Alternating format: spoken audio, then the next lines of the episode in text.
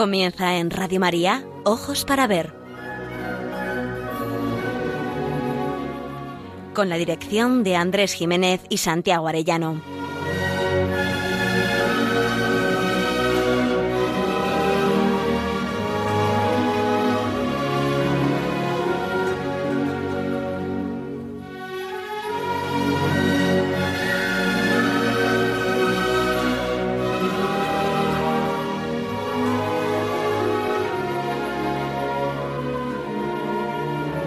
Oyentes, muy buenos días. Les saludamos en esta nueva edición de Ojos para Ver que emitimos desde Pamplona para Radio María el primer y tercer martes de cada mes. Hoy no podemos dar la bienvenida a nuestro querido Santiago Arellano porque se encuentra como tantos compañeros y amigos y conocidos de todos nosotros seguramente pues con bajo los efectos de las gripes y los resfriados y todas esas cosas. Así que le mandamos un abrazo muy fuerte que nos estará escuchando y deseamos que se restablezca y a la mayor brevedad posible se incorpore al equipazo, en el que también contamos hoy con la presencia de Miguel Ángel Irigaray, alma técnica y la voz cálida que hace que llegue hasta ustedes este programa. Miguel Ángel, muy buenos días. Muy buenos días, también, también un poquito afectados por el catarral, también pero, pero, bueno, haremos lo que se pueda, ¿verdad? En fin, qué humanos, qué humanos. Qué humanos y frágiles somos, sí, sí. Menos mal que nos apoyamos Eso en, es. en otra confianza. Eso es. Porque si fueran nuestras fuerzas, poco podemos. Y nos dirigimos a todos ustedes con un deseo principal, aprender a mirar para aprender a vivir.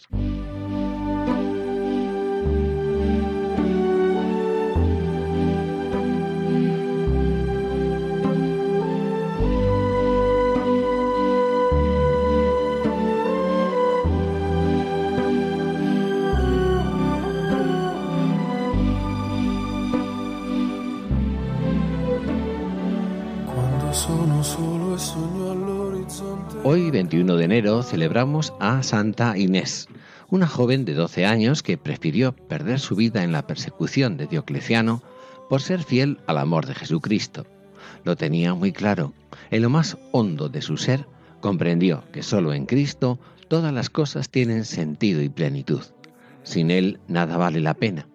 ¿De qué podríamos hablar bajo el patrocinio de esta mártir tan juvenil, Miguel Ángel? Bueno, pues hoy sustituimos a Santiago, ¿verdad? Y vamos a tratar de copiar un poquito al menos de su sabiduría. No creo que le lleguemos a la suela de los talones, pero lo intentaremos, ¿verdad? Pues nos encantaría dedicar nuestro programa de hoy a la, a la conciencia. ¿Y saben por qué? Porque la autenticidad de las vivencias espirituales, todas, pero en este caso las espirituales, no las garantiza el escenario, por sagrado que sea, sino la respuesta de nuestro yo más íntimo.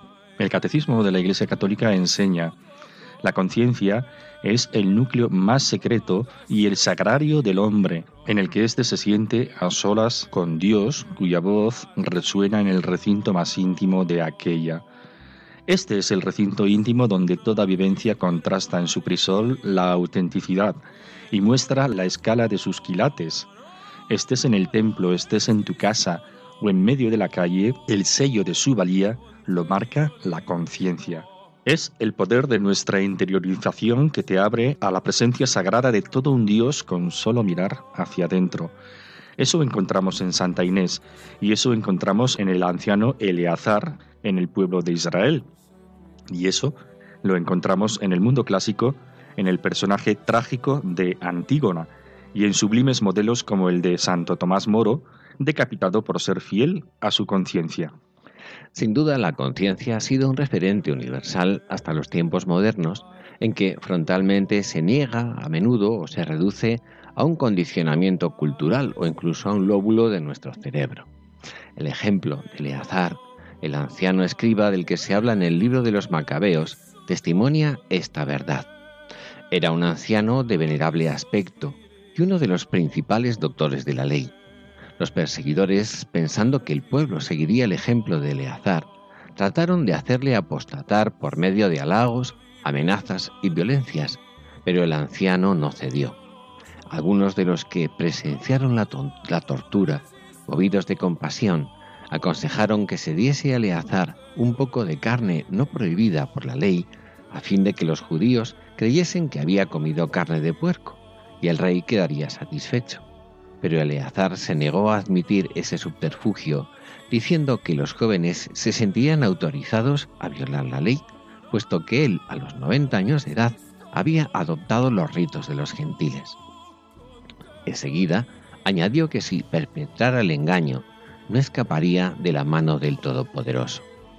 Trasladado al sitio de la ejecución, Eleazar exclama antes de morir en la flagelación, El Señor, que posee la ciencia santa, sabe bien que pudiendo librarme de la muerte, soporto flagelado en mi cuerpo recios dolores, pero en mi alma los sufro con gusto por temor de él. No menos admirable es el ejemplo de Antígona. Sus palabras serán un referente universal. La tragedia se representó en Atenas en el año 442 a.C. Tebas es el espacio escénico, pero argumentos y personajes giran en torno al malhadado destino de Edipo. Antígona, su hija, deberá morir como todos los de su estirpe. En su caso, no por un ciego e inevitable fatum, sino por un acto de decisión personal. Antígona va a morir porque prefiere seguir libremente los dictados de su conciencia antes que contradecirla, opción que le hubiera supuesto disfrutar de una vida acomodada, casarse con Hemón, el hijo del rey Creonte, tirano que ha decretado dejar insepulto a Polínices y celebrar pomposas honras fúnebres por Eteocles, hijos también de Edipo como Antígona. Ambos han encontrado la muerte en combate, pero aquel en contra de Tebas y este a favor.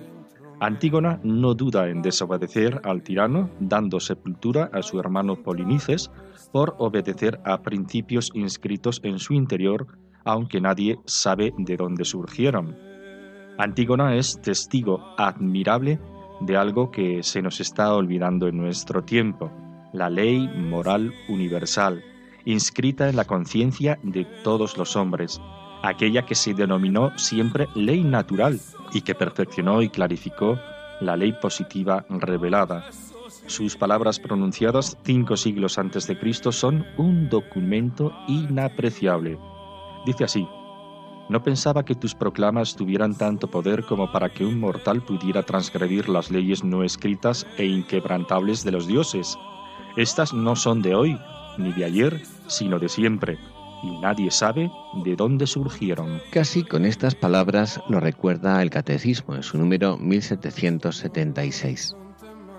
En lo más profundo de su conciencia, dice, el hombre descubre una ley que él no se da a sí mismo, sino a la que debe obedecer y cuya voz resuena cuando es necesario en los oídos de su corazón, llamándole siempre a amar y hacer el bien y a evitar el mal. El hombre tiene una ley inscrita por Dios en su corazón. La conciencia se puede oscurecer, aturdir, confundir y aun silenciar. Por eso añade el catecismo, hay que formar la conciencia y esclarecer el juicio moral.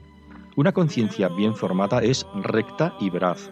Formula sus juicios según la razón, conforme al bien verdadero querido por la sabiduría del Creador. La educación de la conciencia es indispensable a seres humanos sometidos a influencias negativas y tentados por el pecado a preferir su propio juicio y a rechazar las enseñanzas autorizadas. La educación de la conciencia es una tarea de toda la vida, por la que despierta al niño al conocimiento y la práctica de la ley interior reconocida por la conciencia moral.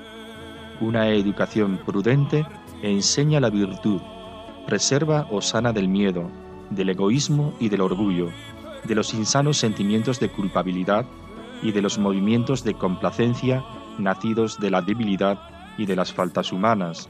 La educación de la conciencia garantiza la libertad y engendra la paz del corazón. En el mundo moderno y contemporáneo se ha creído que la conciencia es un obstáculo para la plena libertad del hombre, para que el hombre pueda realizar el atrevámonos a todo del príncipe Segismundo en la vida de sueño. Es necesario acallar la voz de la conciencia para ello.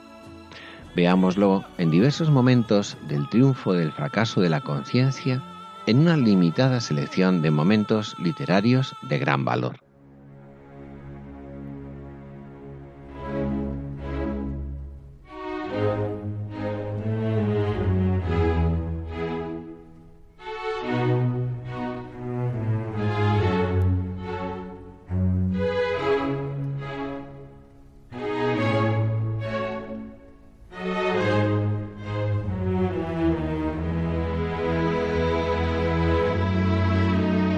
Para ver, el don de la belleza.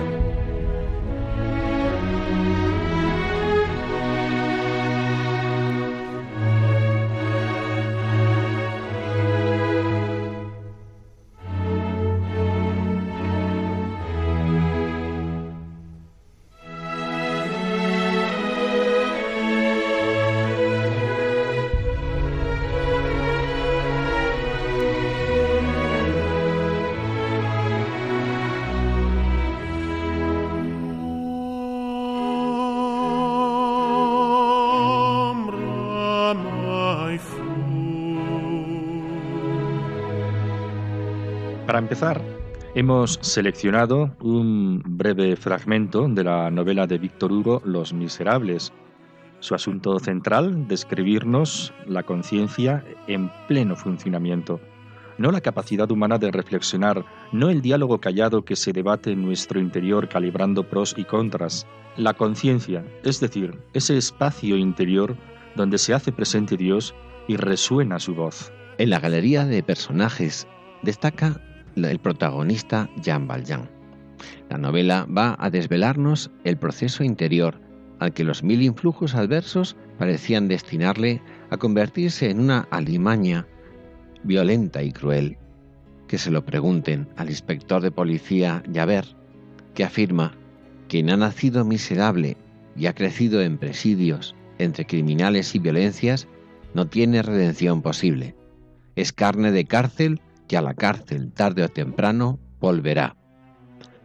Pocos años más tarde de la publicación de esta novela, en 1862, Emilio Zola defenderá, dentro del naturalismo determinista, estas mismas doctrinas. Víctor Hugo propone una solución radicalmente opuesta. Cree en la libertad. Cree que las inclinaciones genéticas, favorecidas incluso por una biografía y unas circunstancias propicias al mal no imposibilitan que se pueda llegar a convertirse en un hombre de bien. Solo necesita que viva una experiencia fundamental que derrumbe sus barreras y le abra la mirada a una nueva realidad. Entre los numerosos estratos temáticos de la novela, uno de los más valiosos es la descripción del camino interior que convertirá al presidiario Jean Valjean en una buena persona. Un encuentro fortuito con el obispo bienvenido, hombre de Dios, lo marcará para siempre. Este no solo no le acusó del robo de sus cubiertos de plata, sino que encima le regaló dos candelabros, los últimos vestigios de la herencia familiar arruinada en los años crueles de la Revolución Francesa. Pero hubo algo más importante el compromiso adquirido de transformarse en un hombre nuevo surgido de su alma. El alma, sí, ese componente de toda persona que es más que un cerebro capaz de reflexionar y decidir por encima de impulsos y apetencias. Si solo somos materia evolucionada, no es posible educar ni siquiera obrar moralmente. Si no existe el espíritu, no podemos conseguir una vida virtuosa ni en nosotros ni en nuestros hijos. El alma espiritual, creada directamente por Dios, arguye de nuestra dignidad y exige algo más que la materia para explicar, entre otras cosas, nuestro deseo de ser mejores. Pero volvamos a los miserables. No sin esfuerzo, Jean Valjean se ha convertido en un hombre nuevo. Ha cambiado hasta de nombre. No por casualidad se hace llamar Señor Magdalena, como aquella mujer nueva tras el encuentro con Cristo. Ser fiel a Dios y ocultar su antigua identidad ha sido su preocupación en los últimos ocho años. Todo le iba bien, pero era necesario superar la prueba que le convertirá en una persona buena, no solo ante los ojos de los hombres, sino ante Dios. Pues bien, en Arras, a cierta distancia de donde es alcalde y vive el señor Magdalena, han detenido e identificado presuntamente como Jean Valjean a un pobre desgraciado. La noticia le ha llegado al señor Magdalena. Él sabe perfectamente que la acusación es falsa. ¿Qué debe hacer? Si confiesa la verdad y reconoce ser Jean Valjean, volverá al horroroso presidio. El reconocido alcalde será juzgado como malhechor. Si calla, podrá seguir haciendo posible el bien a menesterosos, ciudadanos y trabajadores. Pero en él la voz interior sigue apelando. En este fragmento estamos contemplando la radiografía del alma. Todo el capítulo es una joya, pero en este momento admiramos la grandeza de un hombre de verdad que no se mide por las apariencias, sino por su rectitud profunda. En ese espacio íntimo y sublime se escucha la voz de Dios, se contempla el prodigio de la conciencia. Leemos. Volvió a su cuarto y se concentró en sus pensamientos. Examinó su situación y le pareció inaudita. Sintió un temor casi inexplicable y echó cerrojo a la puerta como si temiera que entrara algo. Después apagó la luz. Le estorbaba. Creía que podrían verlo, pero lo que quería que no entrara ya había entrado. Lo que quería cegar lo miraba fijamente. Su conciencia, es decir, Dios. Su mente había perdido la fuerza necesaria para retener las ideas, y pasaban por ella como las olas. Así transcurrió la primera hora. Le parecía que acababa de despertar de un sueño. Veía en la sombra a un desconocido a quien el destino confundía con él y lo empujaba hacia el precipicio en lugar suyo. Era preciso que se cerrara el abismo, que cayera alguien, o él o el otro. Solo tenía que dejar que las cosas sucedieran. Encendió la luz. ¿Y de qué tengo miedo? La providencia lo ha querido, ¿Tengo derecho a desordenar lo que ella ordena? ¿Y qué me pasa? No estoy contento. ¿Qué más quiero? El fin a que aspiro hace tantos años, el objeto de mis oraciones es la seguridad. Y ahora la tengo. Dios así lo quiere. Y lo quiere para que yo continúe lo que he empezado, para que haga el bien, para que dé buen ejemplo, para que se diga que hubo algo de felicidad en esta penitencia que sufro. Está decidido. Dejemos obrar a Dios. Se levantó de la silla y se puso a pasear por la habitación. No pensemos más, dijo. Ya tomé mi decisión. Pocos instantes, por más que hizo por evitarlo, continuó aquel sombrío diálogo consigo mismo. Se interrogó sobre esta decisión irrevocable y se confesó que el arreglo que había hecho en su espíritu era monstruoso porque su dejar obrar a Dios era simplemente una idea horrible. Dejar pasar ese error del destino y de los hombres, no impedirlo, ayudarlo con el silencio, era una imperdonable injusticia. Así pues, rechazó todo esto asqueado y siguió dándole vueltas al tema. Reconoció que su vida tenía un objetivo, pero ¿cuál? Ocultar su nombre, engañar a la policía, no tenía otro objetivo su vida, el objetivo verdadero, el de salvar no su persona, sino su alma, a ser bueno y honrado, ser justo. No era esto lo que él había querido y lo que el obispo le había mandado. Sintió que el buen obispo estaba ahí con él, que lo miraba fijamente y que si no cumplía su deber, el alcalde Magdalena, con todas sus virtudes, sería odioso a sus ojos, y en cambio el presidiario Jean Valjean sería un ser admirable y puro. Los hombres veían su máscara, pero el obispo veía su conciencia.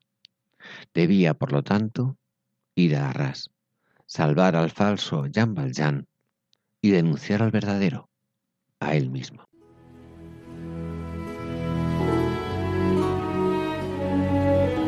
Aprender a mirar. Ojos para ver. Radio María.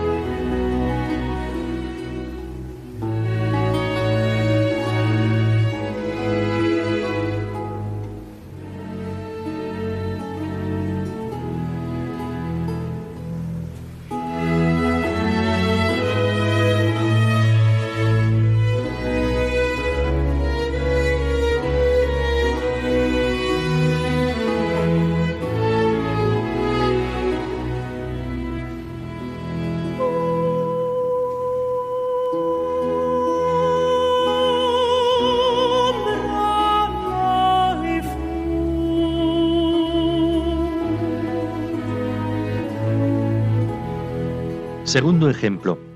¿Saben quién es Raskolnikov? Un estudiante que va a la universidad a sacar adelante unos estudios.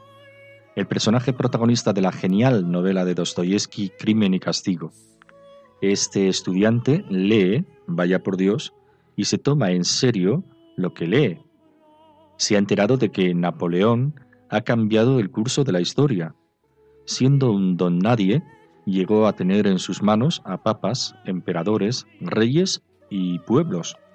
Ha decidido imitarlo, pero ha llegado a la conclusión de que si Napoleón hizo en la historia tanto y llegó a ser tan importante, es porque dominó su conciencia. Consiguió que no le remordiera fuesen cuales fuesen sus numerosos desmanes. Raskolnikov va a medir sus fuerzas interiores examinando el comportamiento de su conciencia ante el crimen que minuciosamente preparado va a ejecutar. El suyo es, por así decir, un crimen pequeño. Por supuesto, ningún crimen es justificable. Se trata en este caso de matar a una vieja usurera. Raskolnikov lo lleva a cabo, pero la conciencia no le deja en paz. No solo le remuerde, sino que al intentar acallarla, él mismo va dejando pistas que facilitarán el que lo descubran y lo condenen. El estudio psicológico de los personajes principales y secundarios es magistral. Les ofrecemos un fragmento de la cuarta parte, un breve diálogo entre Raskolnikov y Sonia, quien, por amor, será capaz finalmente de recuperar el corazón emponzoñado de un joven que ha creído que sin la barrera del orden moral se pueden alcanzar las metas más envidiables, el ideal del superhombre que definirá Nietzsche.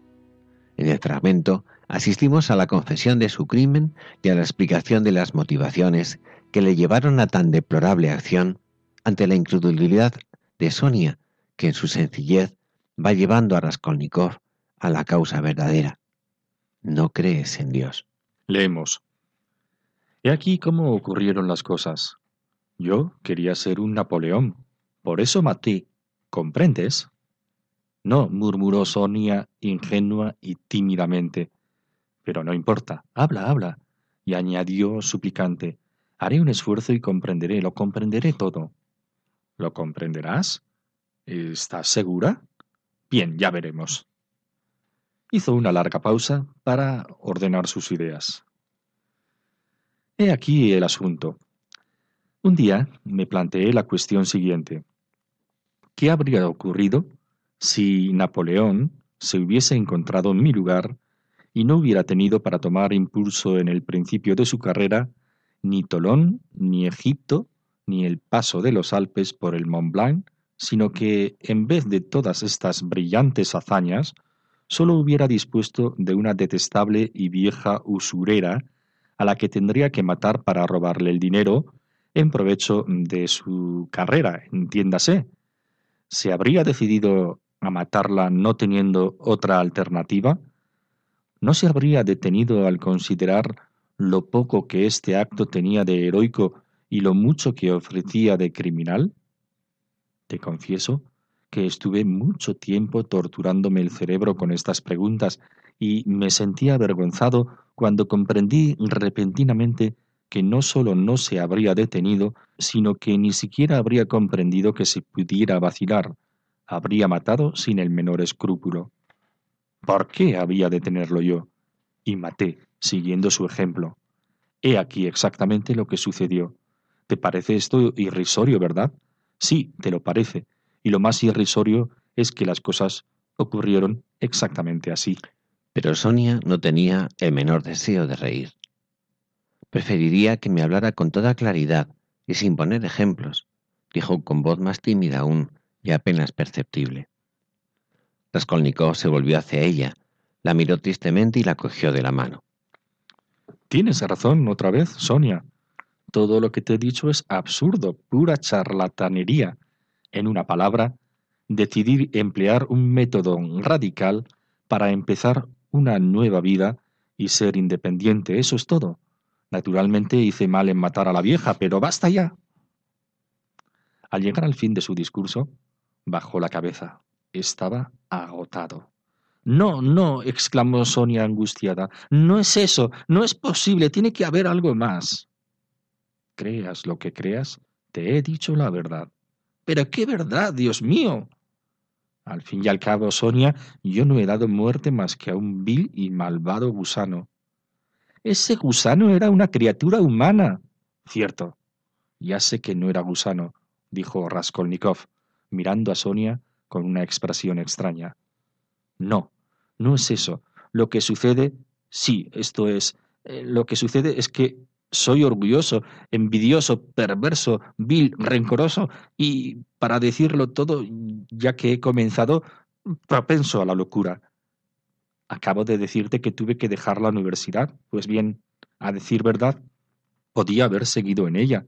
Mi madre me habría enviado el dinero de las matrículas y yo habría podido ganar lo necesario para comer y vestirme, sí, lo habría podido ganar. En vez de trabajar, vendí mis libros. No, no fue así. Tampoco ahora cuento las cosas como fueron. Entonces yo me preguntaba continuamente, ya que ves la estupidez de los demás, ¿por qué no buscas el modo de mostrarte más inteligente que ellos? Más adelante, Sonia, comprendí que esperar a que todo el mundo fuera inteligente suponía una gran pérdida de tiempo. Sí, todo esto es verdad. Es la ley humana, la ley Sonia y nada más, y ahora sé que quien es dueño de su voluntad y posee una inteligencia poderosa, consigue fácilmente imponerse a los demás hombres, que el más osado es el que más razón tiene a los ojos ajenos, que quien desafía a los hombres y los desprecia, conquista su respeto y llega a ser su legislador. Esto es lo que siempre se ha visto y lo que siempre se verá. Hay que estar ciego para no advertirlo.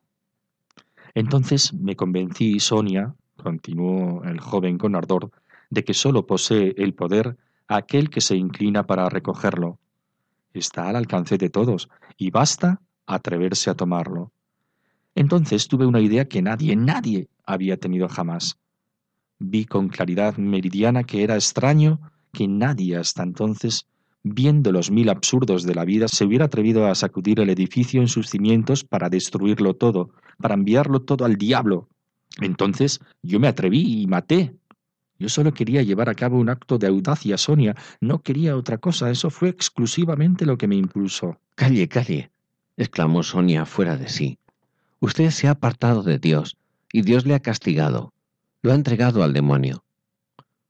Así, Sonia, ¿tú crees que cuando todas estas ideas acudían a mí en la oscuridad de mi habitación, era que el diablo me tentaba? Calle, ateo, no se burle. Señor, Señor, no comprende nada. Bueno, ¿qué debo hacer? Habla, dijo el joven, levantando la cabeza y mostrando su rostro horriblemente descompuesto. ¿Qué debe hacer? exclamó la muchacha. ¿Quieres que vaya a presidio, Sonia? Preguntó con acento sombrío. ¿Pretendes que vaya a presentarme a la justicia? Debe aceptar el sufrimiento, la expiación, que es el único medio de borrar su crimen.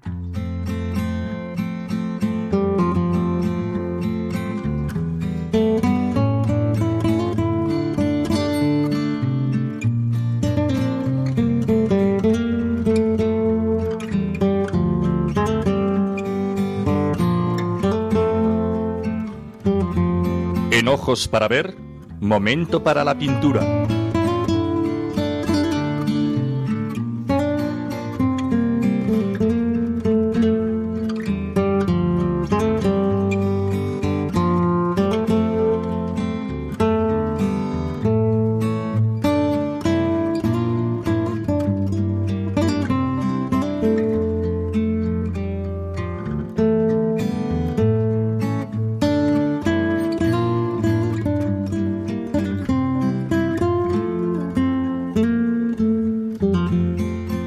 Ofrecemos hoy la contemplación de un óleo de la pintora Isabel Guerra, monja cisterciense llamada la pintora de la luz.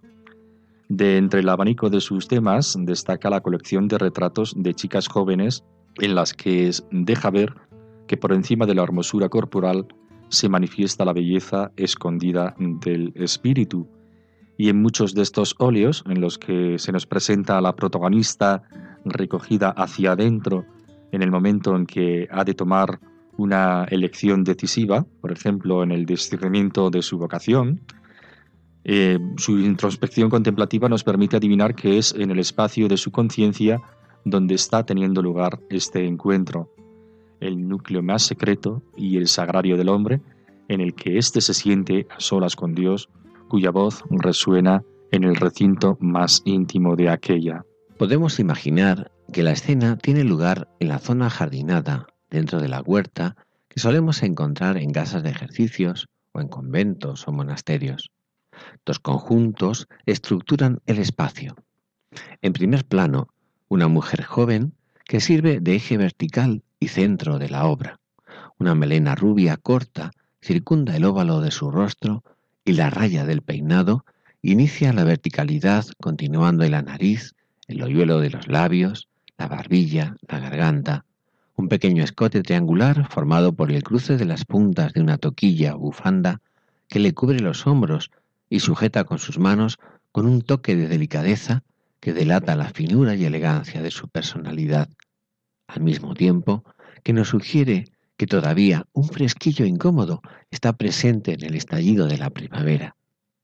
Las manos continúan la verticalidad que se pierde en la falda con que remata el retrato, no de cuerpo entero. El rostro inclinado, los ojos entornados, nos evocan una hermosura serenamente clásica, pero ante todo, que lo mejor de esta mujer se encuentra en su hacia adentro, en la interioridad de su espíritu. Todo lo demás del cuadro es un fondo y un entorno vegetal. Un arbusto cargado de espléndidas flores blancas ampara sus espaldas y una línea de árboles pone una franja oscura que contrasta con la luminosidad de todo lo demás. La escena nos parece tan familiar y tan realista que podría confundirse con una fotografía. Sin embargo, ay, sin embargo, la creatividad de Sor Isabel hace que lo cotidiano trascienda la realidad y la escena y ésta adquiera valores simbólicos que hablan de valores humanos tantas veces olvidados. No, no se trata de, esa foto para el recuerdo que nos sacamos delante de un fondo bonito, a la par que improvisamos la mejor sonrisa mientras pronunciamos la palabra patata para eternizar nuestra habilidad teatral y nuestra eterna juventud y hasta nuestro señorío. Nada que ver con la imagen pintada por Isabel Guerra. Esta mujer está buscando dentro lo que no ha encontrado fuera y además en el momento en que sale del jardín y se dirige hacia la casa. No está posando, está viviendo un momento de gracia en el interior de su espíritu, en su conciencia, donde se le hace evidente que toda la hermosura de la creación, representada en la delicia del arbusto, no es suficiente para calmar y colmar sus anhelos de infinito. Les da la espalda porque ella quiere más. Según esto que acabas de decir, Miguel Ángel, ¿no te parece que recuerda a San Juan de la Cruz cuando dice aquello de que en la interior bodega de mi amado bebí y cuando salía por toda aquesta vega ya cosa no sabía y el ganado perdí que antes seguía. Allí me dio su pecho, allí me enseñó ciencia muy sabrosa y yo le di de hecho a mí sin dejar cosa. Allí le prometí de ser su esposa. Mi alma se ha empleado y todo mi caudal en su servicio. Ya no aguardo ganado, ni ya tengo otro oficio, que ya solo en amar es mi ejercicio. Pues así es. Del mismo cántico espiritual, al ver el cuadro de Sor Isabel, nos parece escuchar en boca de la joven eso de ¡Ay, quién podrá sanarme! Acaba de entregarte ya de vero, no quieras enviarme de hoy ya más mensajero que no saben decirme lo que quiero.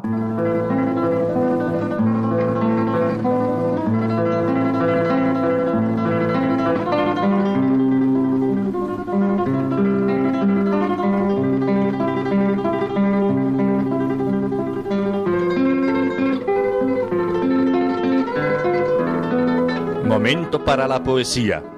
Ojos para ver. Radio María.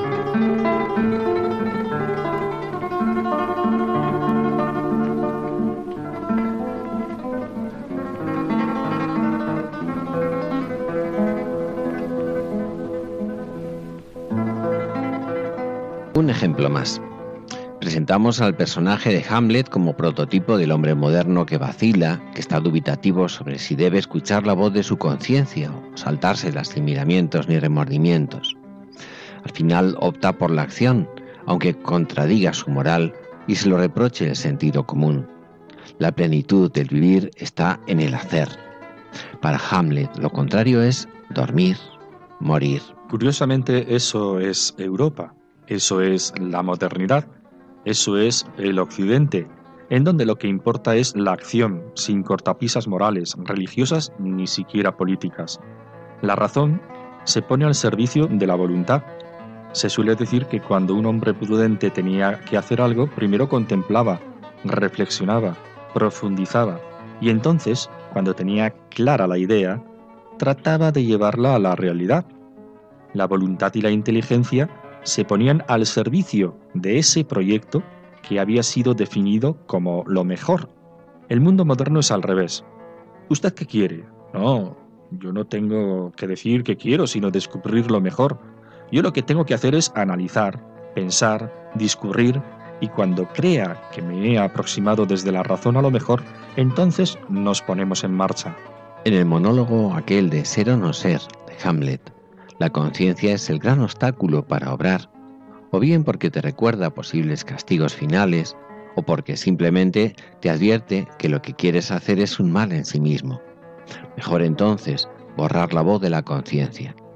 Sin esta clave es difícil que podamos entender ni la historia moderna ni las filosofías dominantes. Hoy les ofrecemos a su consideración un texto de don Miguel de Cervantes. Lo escribió hacia 1580, recién venido de su cautiverio en Argel. Es menos conocido, pero en la contienda que sigue en pie entre la civilización cristiana y la civilización dominante hoy, nos parece digno de estudio y de consideración. Es un monólogo también, en este caso, de Aurelio, esclavo en Argel, personaje de la comedia El trato de Argel, una obra dramática que escribió Cervantes para las campañas de recogida de limosnas nada más volver del cautiverio. Era costumbre recorrer los pueblos y mediante charlas, representaciones teatrales y otras actividades mover conciencias y bolsillos. Los beneficios se utilizaban para el rescate de cautivos. Se dice que esta del trato de Argel es la obra en la que mejor se reflejan los años de cautividad de Cervantes. La encarnan varios personajes. Uno de ellos es Aurelio, del que hablábamos antes, un personaje que está al servicio de la dueña de la casa, Zoraida, la dueña, que se ha encaprichado de él, y no ceja con mil argucias para dar cumplimiento a sus deseos. Durante toda la obra Aurelio se resiste. Él es un hombre de conciencia y además es un hombre fiel al compromiso amoroso con una joven, también cautiva, y a su vez solicitada por el dueño de la casa. La obra es un reflejo fiel de los tormentos físicos y psíquicos que tenían que pasar los cautivos cristianos. No es de extrañar que un tanto por ciento muy alto terminara renegando de la fe. El monólogo que les reproducimos tiene lugar justo cuando Aurelio, harto de tanto sufrimiento y seducido por mil promesas y halagos, eh, está dispuesto a entregarse a su señora. El monólogo tiene lugar mientras va de camino hacia la habitación de Zoraida. Aurelio está a punto de sucumbir, harto de tener que estar diciendo siempre que no, y de pronto una luz interior le reprocha su acción. Aurelio, ¿a dónde vas? Iba a entregarse a Zoraida. Aurelio, ¿Dónde vas? ¿Para dónde mueves el vagaroso paso? ¿Quién te guía? Con tan poco temor de Dios te atreves a contentar tu loca fantasía. Las ocasiones fáciles y leves que el lascivo regalo al alma envía tienen de persuadirte y derribarte y al vano y torpe amor blando entregarte. Es este el levantado pensamiento y el propósito firme que tenías de no ofender a Dios, aunque en tormento acabasen tus cortos, tristes días. Tan presto has ofrecido y dado al viento las justas, amorosas fantasías y ocupas la memoria de otras vanas, inhonestas, infames y livianas. Vaya lejos de mí el intento vano, afuera pensamiento mal nacido. Se lo está diciendo él a sí mismo. Es la conciencia la que está hablando con él. Todo ello es un monólogo, como el que hemos oído a Hamlet, pero con la diferencia de que aquí la protagonista es la conciencia moral recta, y no un fuera la conciencia que me estorbas para mis propósitos. Vaya lejos de mí el intento vano, afuera pensamiento mal nacido, que el lazo enredador de amor insano, de otro más limpio amor será rompido. Cristiano soy, y he de vivir cristiano, y aunque a términos tristes conducido, dádivas o promesa, astucia o arte, no harán que un punto de mi Dios me aparte. Antológico. Alguien dirá, increíble. Esas son cosas de la literatura. Pues menos mal que al menos en la ficción existen, ¿verdad, Andrés? Pues ya está bien, ya está bien. De verdad que no hay alguien, que no hay una ley de Dios que nos obliga a la fidelidad, que no es exigencia de la propia naturaleza del amor. Esto es verdad, es impensable en el mundo moderno, quizás, en la Europa moderna, donde se escucha con frecuencia fuera la conciencia, que me impide actuar en el amor, en el enriquecerme o en la conquista de este mundo a toda costa, o en el poder o en las mil adicciones. Pero no es de recibo en la civilización cristiana. Es antológico Cervantes porque es el hombre sencillo el que sale triunfador. La tentación es fuerte, Zoraida me está diciendo que tendré un modo de vivir más libre y ya no seré esclavo, me dará la libertad. Llega a ser tan, tan, persuasiva que sabe las preferencias de Aurelio y le recuerda, y además te traeré vino bueno. Cervantes, 30 años antes que Shakespeare, opta por cantar la fidelidad a la conciencia. Un hombre joven, atractivo, es capaz de ser fiel al cumplimiento de su moral cristiana. He jurado ser fiel a Dios, pues cumplo con mi fidelidad y además por fidelidad a la mujer.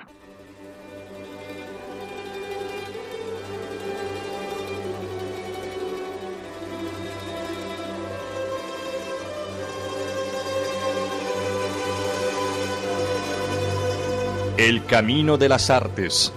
Ojos para ver.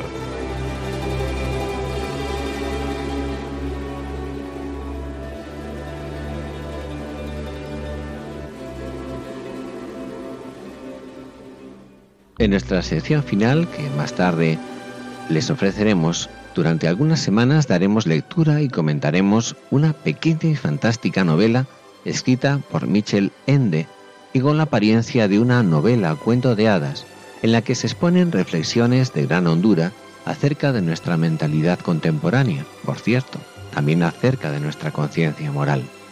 Nos referimos a Mom.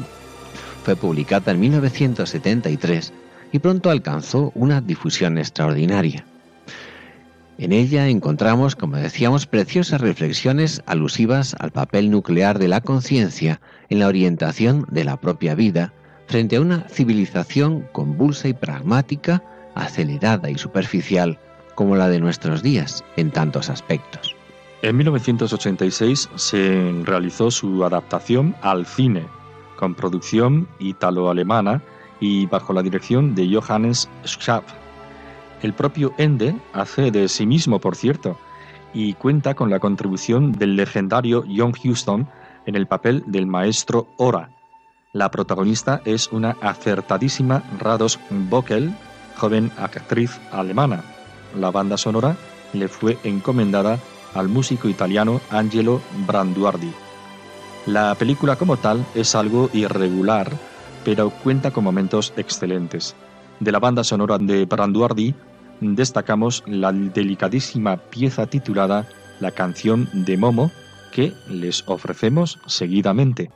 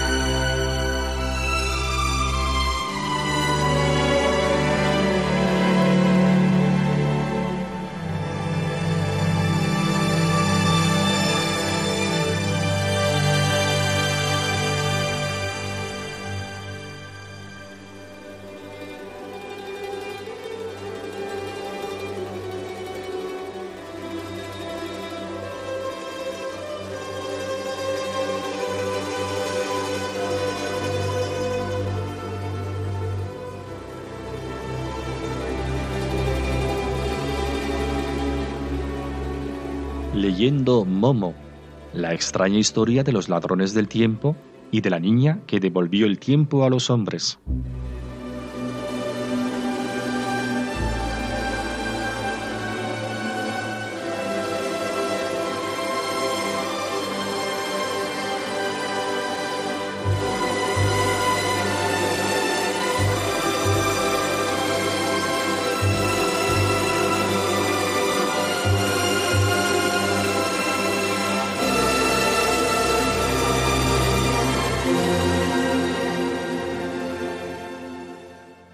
Decíamos, es una novela juvenil publicada en 1973 por Michael Ende, autor también de La historia interminable, que publicó seis años más tarde. Es una narración a primera vista fantástica, pero el mensaje que nos transmite encaja tan ajustadamente con nuestro tiempo que uno tiene la sensación de encontrarse ante una historia demasiado real. Momo es una niña prodigiosa. Tiene a su edad, entre 8 y 12 años, el don de consejo, más esperable en una persona mayor que en una preadolescente. No se sabe quiénes son sus padres y vive entre las ruinas de un anfiteatro romano, en un espacio que los vecinos de aquel pueblo meridional le han acondicionado. Viste desgarbadamente. La prenda más habitual es un chaquetón que desborda su cuerpecito siempre arremangado y con un cinturón que impide arrastrarlo por el suelo. No lo hace por capricho. Tiene además el extraño don del discernimiento. Ella sabe lo que es verdaderamente importante en nuestra vida, desde luego no las cosas materiales. Por ejemplo, lo más importante para ella es tener amigos, ganarse nuevos amigos, dedicar su tiempo a la amistad.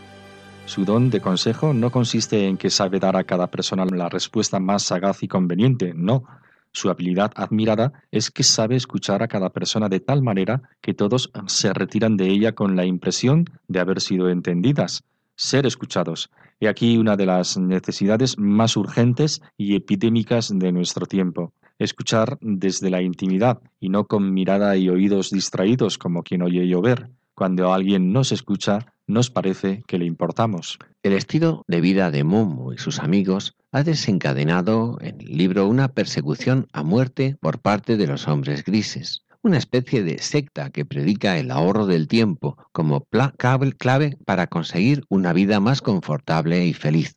Han llenado la ciudad, las fábricas, oficinas y transportes de eslóganes del tipo el tiempo es oro, no lo malgastes. Al contrario que Momo, quien tiene muy claro que el tiempo es vida. Trabajar más en menos tiempo, así dicen los hombres grises. Para ello hay que suprimir todo aquello que por no producir beneficios contables debemos tenerlo por pérdida de tiempo, por dilapidación. Toda actividad humanitaria se convierte en pasatiempo y por ello hay que suprimirla, a una costa del estrés, del vacío existencial y de una corrosiva y amarga tristeza, como se verá. Como ven, Michael Ende nos está poniendo delante una radiografía de una enfermedad común de nuestro tiempo, siempre deprisa y hacia afuera de nosotros mismos, sin hallar momento para el encuentro íntimo ni la confidencia. En el ser humano todo modelo es posible, toda manera de vivir practicable, pero solo una, la que se acomoda al bien de nuestra naturaleza, nos lleva hacia la perfección y la felicidad. Como ejemplificación, hemos seleccionado para esta primera reflexión el fragmento en que se nos cuenta lo que le ha ocurrido a Fusi, el barbero del barrio, personaje entrañable para los clientes y los vecinos. Inquieto al ver que el tiempo se le iba sin haber dejado en su vivir algo que le prestigie, le ha saltado la idea de que debe recuperar el tiempo y tras recibir la visita del agente correspondiente de los hombres grises, ha decidido cambiar su estilo de vida. El barbero afable se ha convertido en un ser huraño que solo busca en su trabajo ganar tiempo y dinero, aunque deje de hacerlo con la habilidad de antes y pierda la satisfacción que siempre le había proporcionado. De la misma manera, corta su dedicación a los amigos, a Dorita, la amiga inválida, e incluso al cuidado de su madre. Para colmo, abandona el hábito del examen cuidadoso que había realizado siempre antes de dormir. Pero ¿a dónde había ido el tiempo ahorrado? El tiempo es una sucesión fugaz que solo se remansa psicológicamente cuando la fiesta o la obra buena permiten el recuerdo gozoso y la satisfacción personal. Claro que ganaban más dinero y que podían vestir mejor, pero cada vez se volvían más nerviosos e intranquilos. Sus rostros aparecían tristes y se estaban volviendo desagradables. Un hecho nos llama la atención. Los hombres seducidos por el tiempo no soportan el silencio. Aturdirnos es mejor que dar ocasión para caer en la cuenta de la locura en que vivimos. Griterío en todo momento, griterío en toda la ciudad. Es insoportable adentrarnos en nuestro interior y constatar que nos hemos quedado vacíos. ¿Seguro que se trata de una novela fantástica?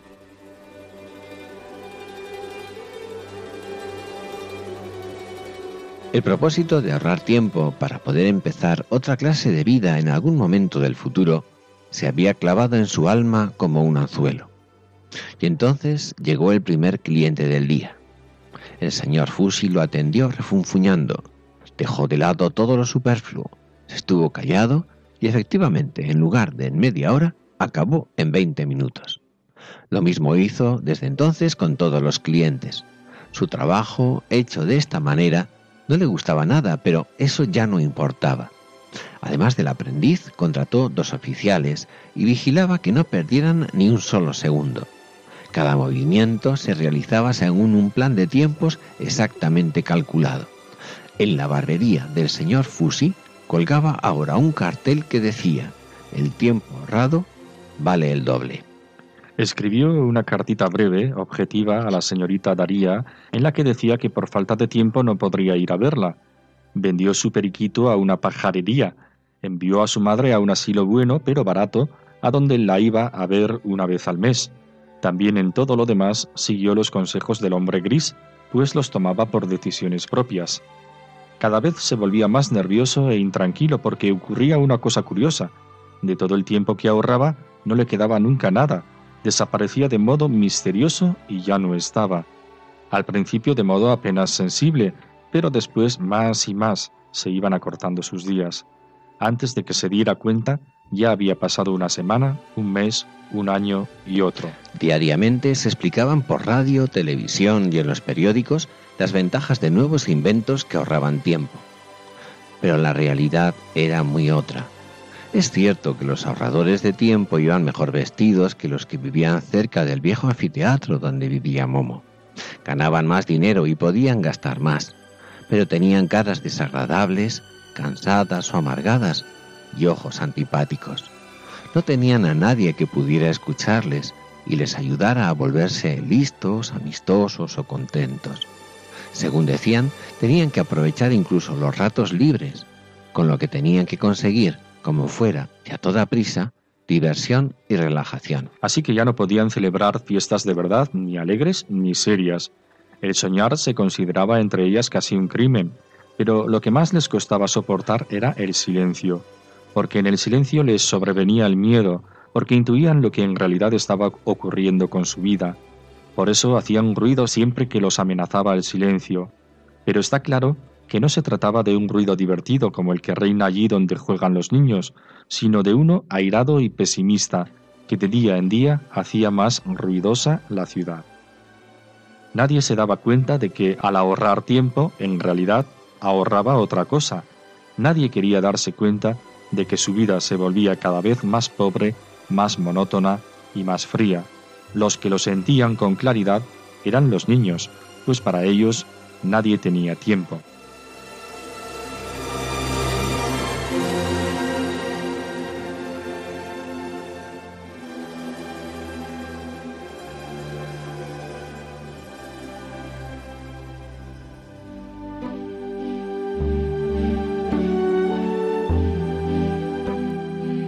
Con un recuerdo cariñoso, nuestro querido Santiago Arellano, nos despedimos ya de todos ustedes, queridos oyentes de Ojos para Ver. Esperamos que el programa haya sido de su agrado. Les emplazamos para dentro de dos semanas. Muy buenas tardes y que tengan todos un hermoso día.